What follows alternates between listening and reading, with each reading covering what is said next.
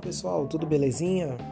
Eu sou o Vini Almeida e vamos começar mais uma faixa aqui do Games 2000 PR, podcast onde você encontra várias informações sobre aqueles jogos que fizeram a nossa infância, começo de adolescência, ali perto dos anos 2000, né? passando também no começo dos anos 2000 e claro para você também que, se não viveu aquela época, pegou um pouco depois, já há uns 5, 6, 7, 8 anos após o lançamento de videogames lá como o GameCube, como o PlayStation 2, como o auge do PlayStation 1, uh, eh, Dreamcast e tantos outros aí, né? Neste episódio em específico, eu vou falar sobre um game que foi um pouco polêmico, mas que ainda atrai de certa forma vários seguidores, vários fãs aí, né? Apesar de ele ser um pouco complicado, ser um pouco difícil, de fato, até mesmo para esses fãs, né? Eu estou falando de Driver 3, um daqueles jogos que certamente você já ouviu falar por aí, se você já teve contato, obviamente sabe o quanto foi complicado ter um game desse, ainda mais no PlayStation 2, né? Que era um videogame extremamente visado para a época, um videogame que mudou todos os parâmetros da história dos videogames, né? Principalmente por conta de estarmos diante de uma nova geração que estava acostumada com o PlayStation 1, estava acostumado com alguns gráficos bem polidos do Nintendo 64, né? Mas ao mesmo tempo, uma geração que queria novidades. E o hype que foi colocado em cima do PlayStation 2 foi algo incrível.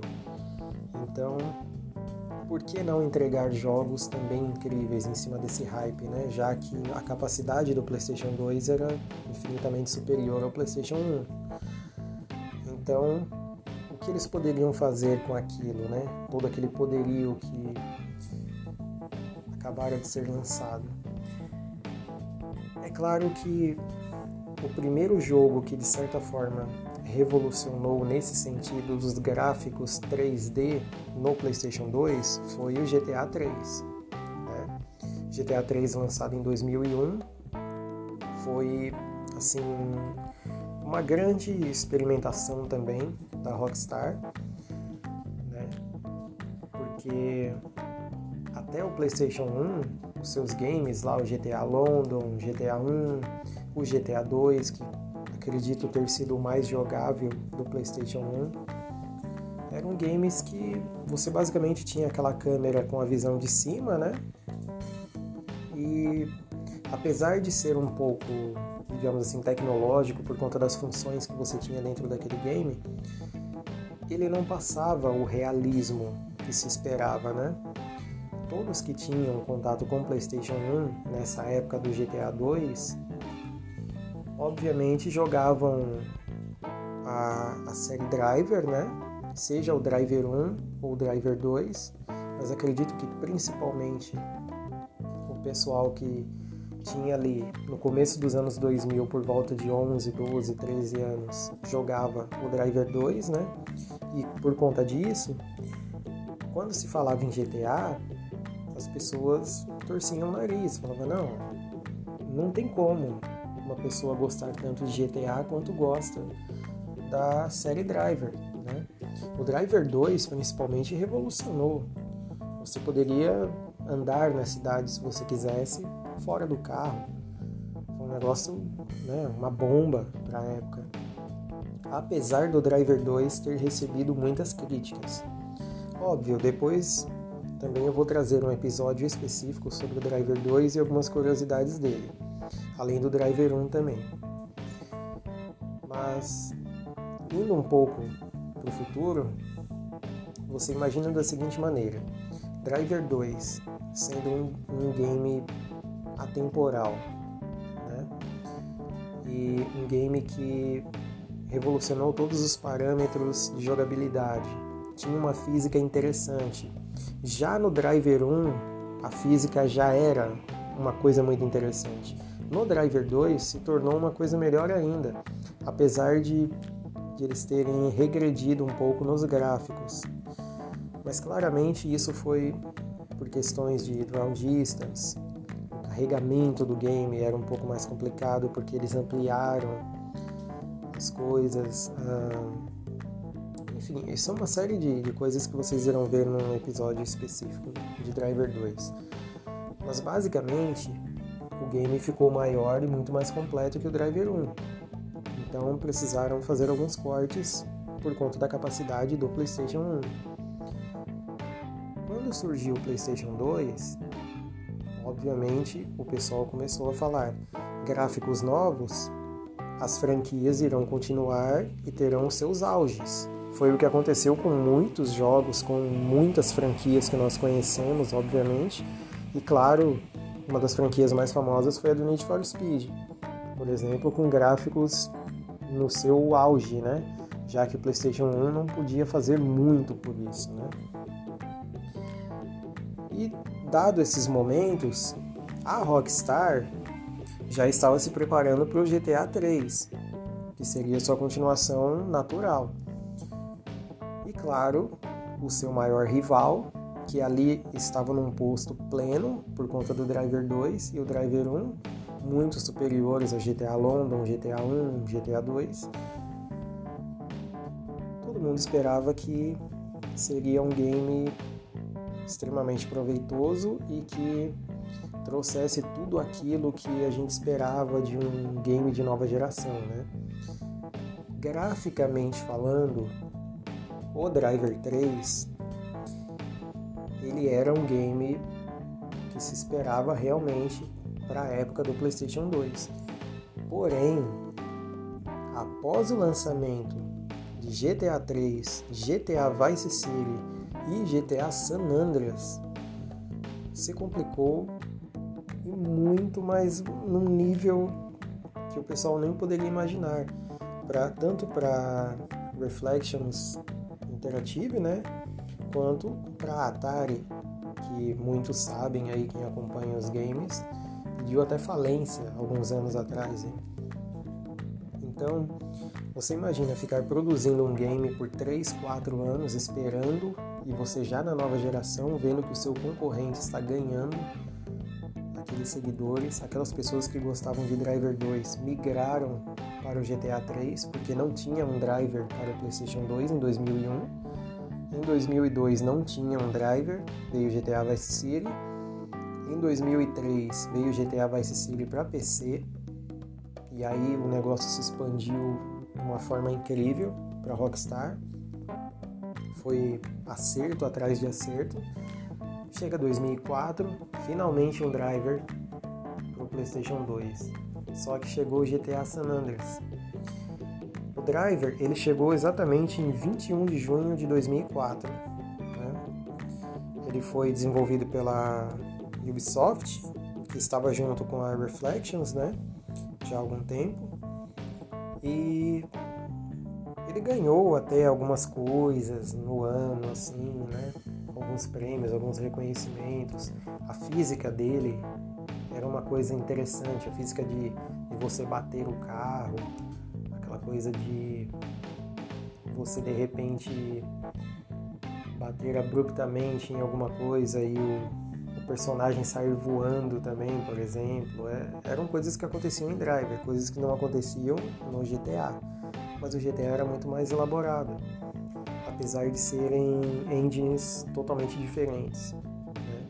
Você jogava os GTAs, os carros pareciam menores, a cidade parecia mais compacta quando chegou o Driver 3, tudo parecia muito mais amplo. Parecia realmente um game que você ia ter uma imersão gigantesca.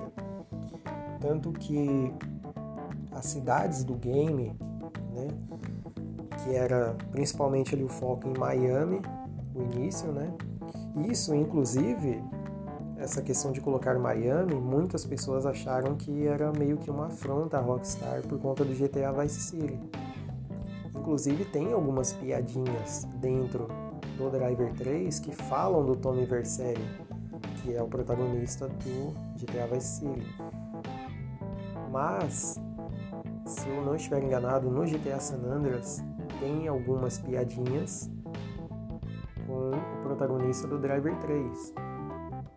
Então, foi meio que uma briga saudável, mas nós sabemos que a Rockstar ganhou, né? Tanto a cidade de Miami, Nice e Istambul depois, né, que você tinha que passar as missões para liberar Istambul,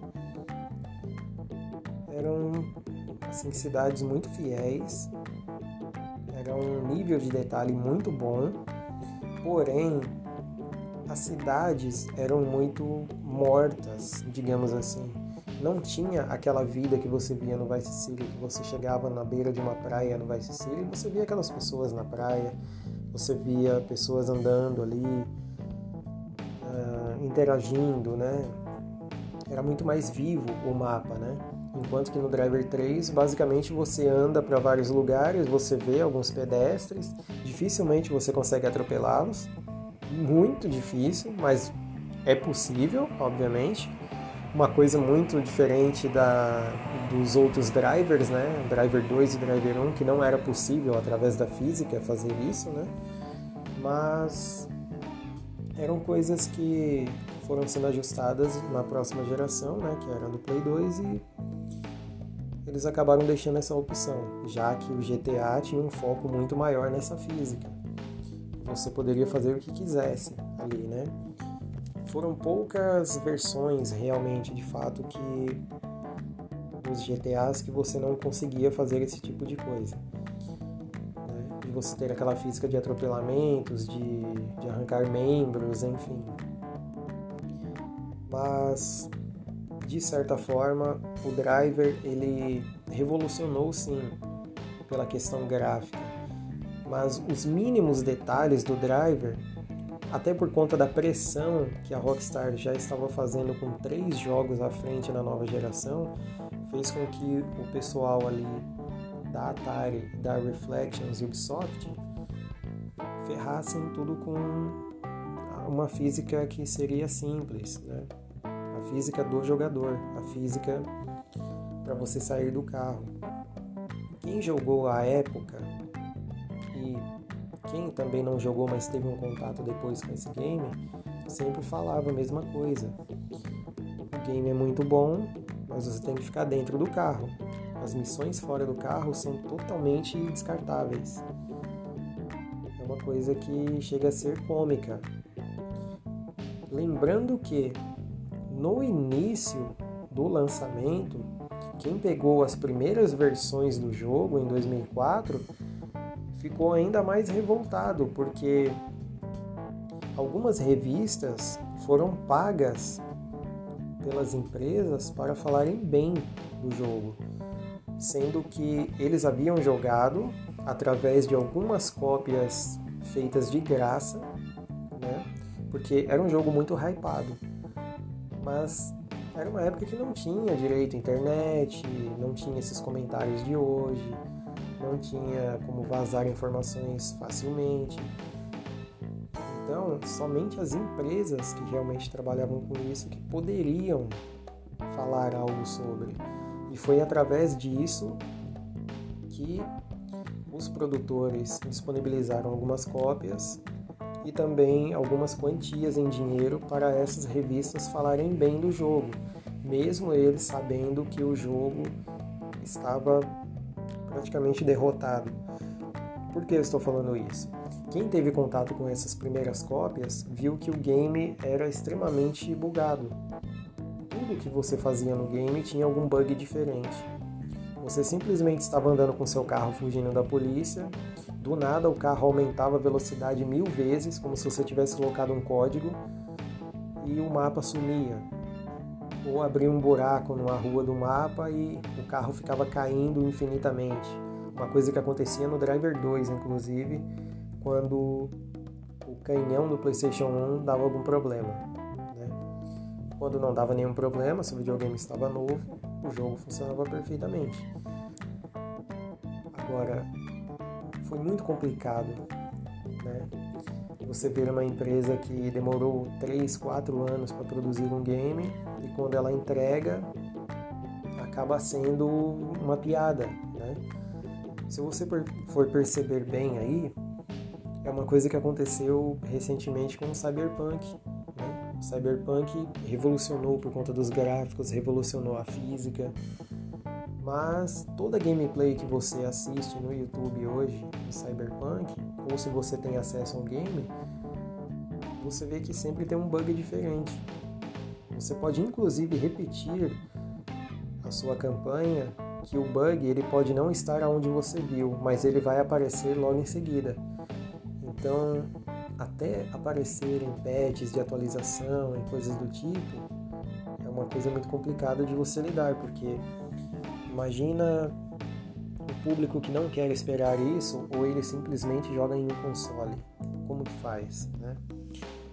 Alguns games, como por exemplo da franquia Winning Eleven, que hoje acabou se tornando pelo mundo todo Pro Evolution Soccer, né, ou PES, como todos chamam, eles tinham atualizações esporádicas, né? mas eram atualizações que, além de corrigir os erros, atualizavam os times, né? Era como se fosse uma DLC da época, né? Então, lançava um game no Japão, por exemplo, Winning Eleven 6 lançou no Japão.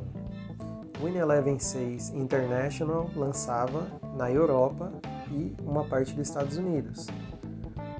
E aí, depois eles lançavam uma versão europeia que era chamada de Redux, Aí essas Redux poderiam vir 1.0, 1.2, 1.5, 2.0 e acabavam sendo atualizadas e tiravam muitos bugs. Fora as versões Final Evolution, que também vinham do Japão e acabavam tendo suas derivações, como por exemplo uma versão italiana que era chamada de Win Eleven Vendetta, que tem várias versões e eram somente atualizadas para o registro dos times italianos, porque nem todos os times na série do In Eleven, até o 7 pelo menos, não eram todos atualizados e não tinham registro. Então, como fazer para que os games tivessem essa atualização? Eles pensaram muito na questão do driver e depois lançaram um patch que corrigia poucas coisas. Essas correções aconteciam mais por conta da física das ruas e a física dos carros quando batiam. Porque haviam tantos problemas que você simplesmente batia na porta do motorista de qualquer carro e o carro saía voando, ele ia muito longe. Com o tempo, obviamente, é, corrigiram tudo isso, né? Se você tiver o game hoje, que o caso, por exemplo, eu tenho também, você não encontra mais nenhum desses bugs. Mas ainda assim é engraçado você usar uh, uma arma que ela solta uma espécie de uma granada você vê que o carro ele consegue voar na altura de um prédio e quando ele cai ele meio que não destrói por inteiro. Mas se você acertar esse tiro exatamente no carro, ele vira em 40 pedaços. Então é uma coisa que não faz sentido. Como que um carro bate na altura de um prédio e não destrói tudo? Mas se você atirar exatamente nele, destrói por inteiro, sem nem ele se mexer do chão, basicamente, né? Então era uma física que eles de fato não quiseram trabalhar muito. Eles apenas quiseram entregar o game o mais rápido possível por conta dos problemas, de certa forma, problemas entre aspas, né, que a Rockstar causou na franquia Driver, né? É claro que depois veio Parallel Lines, depois veio o São Francisco, que já era para PlayStation 3, uma outra geração. O Driver São Francisco, muitas pessoas curtiram, outras não, porque você já não saía do carro, né? Ah, mas Driver 3 foi um game que marcou pelos gráficos, por conta da sua promoção ser extremamente negativa já que as pessoas eram pagas para falar bem e ainda recebiam o game ali como se fosse de um modo de graça, quando na verdade uh, era mais que obrigação receberem aquilo para os reviews de revistas, né? Afinal, não tinha internet, então dependíamos muito das revistas. Se você viveu essa época aí do início dos anos 2000, final dos anos 90, você lembra, da, por exemplo, a revista Dicas e Truques para PlayStation, qual inclusive lançou um, um excelente, o que era chamado de detonado, né? Um excelente review assim sobre o Driver 2, inclusive estampando na capa o, uma foto do Driver 2 no Rio de Janeiro, que era uma, né, uma senhora novidade para a época. Então, Driver 3, pelo hype do Driver 2, deveria ser infinitamente melhor, até por conta da nova geração. E não foi isso que aconteceu, infelizmente.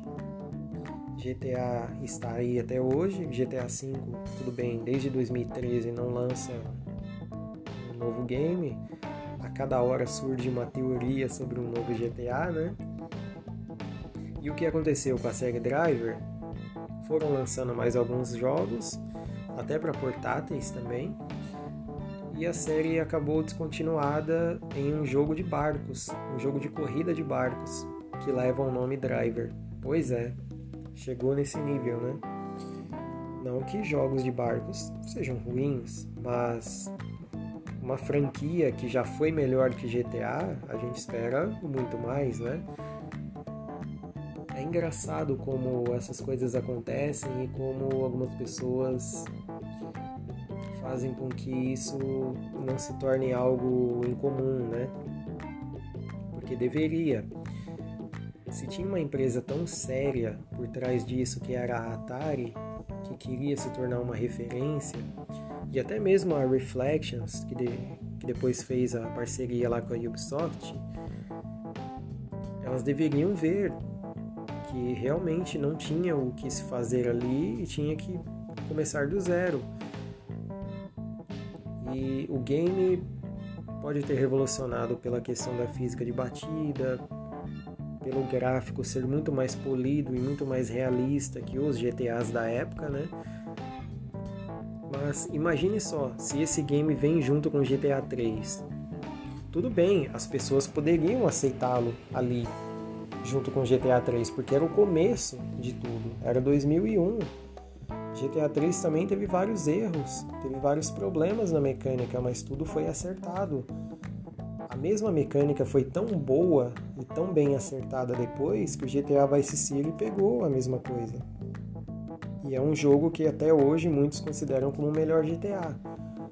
Eu, por exemplo, considero como o melhor GTA. Tem o GTA V aí, o GTA 4 é tão incrível quanto o 5. Tem coisas que você faz no GTA 4 que no GTA V é impossível. O realismo do GTA 4 é muito superior ao realismo do GTA V. Graficamente não, mas algumas coisas, alguns detalhes fazem com que o GTA 4 seja melhor que o 5. É só você pesquisar até vídeos sobre isso que você vai entender ou se você tiver os games aí, você pode fazer a sua própria prova, né? Mas você pensar que três games da sua maior rival conseguiu passar a qualidade daquilo que você estava criando para ser o melhor jogo daquela vertente é algo que você poderia pedir falência. Você não precisava nem chegar no Parallel Lines, que muita gente inclusive odeia muitos gostam, mas existe uma galera aí, se você pesquisar, odeia o Parallel Lines. Mas ele já foi muito melhor que o G... ah, desculpe, muito melhor que o Driver 3, vai falar GTA 3. Sabe? Tem muita coisa boa no Driver 3 que você pode ainda aproveitar hoje em dia? Tem. Eu tenho meu PlayStation 2 hoje e eu consigo jogar Driver 3. Inclusive é o único driver que eu tenho ainda. Eu não comprei o Parallel Lines ainda. O Driver 3 é bom sim, para você distrair um pouquinho ali, mas você jogar durante uma hora, como você consegue jogar qualquer GTA, é cansativo. Porque você presta muita atenção nos detalhes e você vê que realmente falta muita vida naquele jogo. Você pode ir lá fazer as missões, tudo bem, vai ter uma interatividade com o mapa, mas ainda assim é um jogo muito morto. A cidade não foi bem explorada. alguns gráficos parecem que vieram do PlayStation 1. Você olha, por exemplo, uh, o mar, ele tem algumas partes que realmente são uma coisa assim tétrica, digamos. Não tem um aproveitamento bom. A imagem da água no game não é uma coisa que te chame atenção. Quando você tem contato pela primeira vez com GTA Vice City, você vê aquele mar azulzinho, é um negócio incrível. Agora, quando você passa pro Driver 3, você fala, cara, tipo, o pessoal ali da Rockstar tem uma base, digamos, um pouco inferior ligado à engine, porque a engine do Driver 3 é muito mais ampla, como eu disse aí, tem um pouco mais de realismo, né? Pelo jogo parecer ser um pouco maior, eles deveriam ter feito uma coisa melhor, né? Você pega um game da época também, o The Getaway, tem muita gente que não conhece esse jogo, inclusive. Ele é meio que um GTA, e você vê a recriação de Londres nesse jogo é uma coisa extraordinária, porque eles, à época, mapearam tudo como a Rockstar fazia. Só que eles pegaram detalhes tão precisos que se você colocar uma foto de uma cena do game e uma foto na realidade, você vai ver que os mínimos detalhes foram copiados, e isso no PlayStation 2. Então, como que a Atari não poderia fazer uma coisa dessa, né? como que eles não poderiam dar o, o devido valor àquilo que eles estavam criando? É algo que realmente a gente fica pensando até hoje e a gente não sabe direito as respostas, né? Como que eles conseguiram deixar a Rockstar passar tão à frente, né? Mas claro, méritos da Rockstar também, que conseguiram fazer seus games estourarem no mundo e, obviamente, trazer aquele realismo que a gente sempre esperou e que nós vemos hoje, né? E que o GTA 6 também vai trazer, né? Só não sabemos quando. E só por curiosidade, né? O Driver 3, ele chegou, como eu disse, né? Em 23 de junho de 2004. Para PC, ele chegou em 15 de março de 2005, já com todas as correções de bugs, né? E todas as coisas que poderiam se esperar de melhorias gráficas também, porque ele recebeu alguns patches de atualização para aquele serrilhado que acontecia muito no PlayStation 2 parar um pouco no PC, né? Uh, ele teve uma versão para Game Boy Advance totalmente diferente, né? Em 25 de outubro de 2005. E ele recebeu uma versão também para Nintendo GameCube, que muitos aí dizem que existe uma demo disso, mas acho que para o público basicamente não veio. E Engage também iria receber, mas acabou não tendo.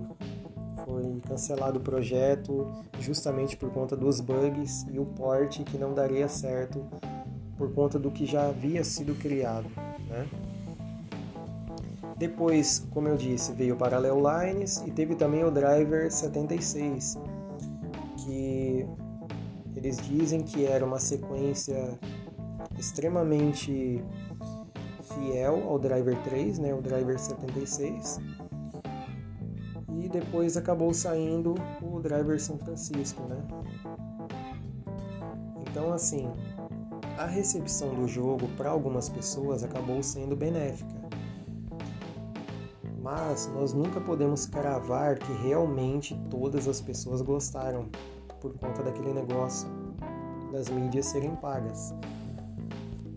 Então, entre uh, polêmicas, entre problemas que aconteciam, entre uh, um game que foi criado para revolucionar e ao mesmo tempo perdeu totalmente a sua estética, para o rival, fica um game que ainda é jogável por não ter mais os bugs, mas ainda assim você percebe o quanto aquilo poderia ter sido melhorado.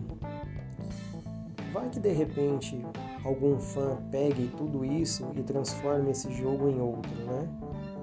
porque hoje em dia nós vemos de tudo. Existem mods para tudo, existem modders para criação de tudo, né?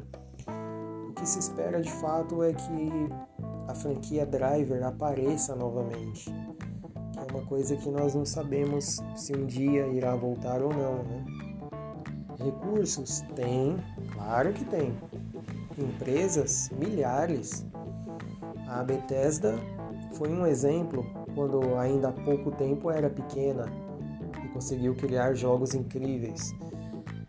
Então, e, tem muitas outras empresas aí que conseguem criar coisas aí que nós ficamos impressionados, né? PlayStation 5 tá aí. Quem sabe nessa geração não surja alguma coisa ligada ao driver, né? Então, é isso, galera. Driver 3 game bacana, mas que você tem muitas outras opções melhores. E se formos pensar ali no ano, GTA San Andreas foi o game mais vendido do PlayStation 2, né? Enquanto que Driver 3 precisava vender cerca de uns 4 milhões para poder devolver tudo aquilo que havia sido criado, afinal o game contou com pessoas famosas ali na dublagem, né? Inclusive a Michelle Rodrigues, que todos conhecem aí pelo Velozes e Furiosos, né? É claro que isso também foi uma tentativa de copiar um pouco o que a Rockstar fez com GTA Vice City, né? Então, e claro, GTA San Andreas nem se fala. A dublagem daquele game é um negócio atemporal, né? uma dublagem que você até hoje fica impressionado. Se a física não era tão realista no GTA San Andreas, a dublagem é algo que você poderia colocar no GTA V, né? Pô, Samuel L. Jackson estava ali, né? Um dos primeiros que você vê a dublagem no game, assim que você começa, né? Então, por tudo isso, o game não ter vendido nem um milhão de cópias, e ver um GTA San Andreas vender mais de 30 milhões, a franquia GTA ser bilionária, GTA V vender o dobro em questão de semanas do que eles gastaram só com a produção, realmente dá para se entender o porquê que a série Driver está descontinuada, né? Mas vamos ver, né? Quem sabe, como eu disse, quem sabe não voltam. Bom, galera, se vocês curtiram aí esse episódio, não deixem de compartilhar. Uh, em breve estaremos aí com um novo episódio. Creio que em dois, agora em 2021 serão dois episódios por semana. Acredito que seja isso. É um, uma forma mais fácil também para criar o conteúdo e, e também uh, elaborar algumas pautas, né? Porque também hoje essa rotina, pandemia é complicada essas coisas, né? A gente precisa ter tempo também, né? Uh, inclusive, para quem não sabe, eu trabalho com música, né? Então eu tenho outras mídias ligadas à música, então não, eu não falo apenas de jogos, né? Eu também mexo com rock há bastante tempo já, há vários anos. Sou músico também, então o meu trabalho principal é ligado à música.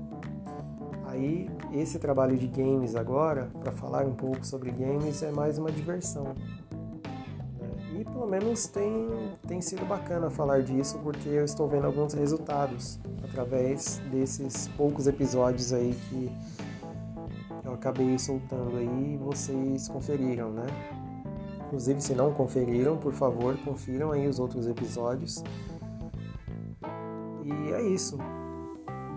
Até um próximo aí, episódio com algum tema em específico sobre algum game ou sobre algum videogame, né? sempre trazendo alguma coisa nostálgica e que nos remeta a bons tempos em que você não precisava apenas de uma internet e um celular na mão assim, um videogame e algumas horinhas para você esquecer um pouco do mundo, né?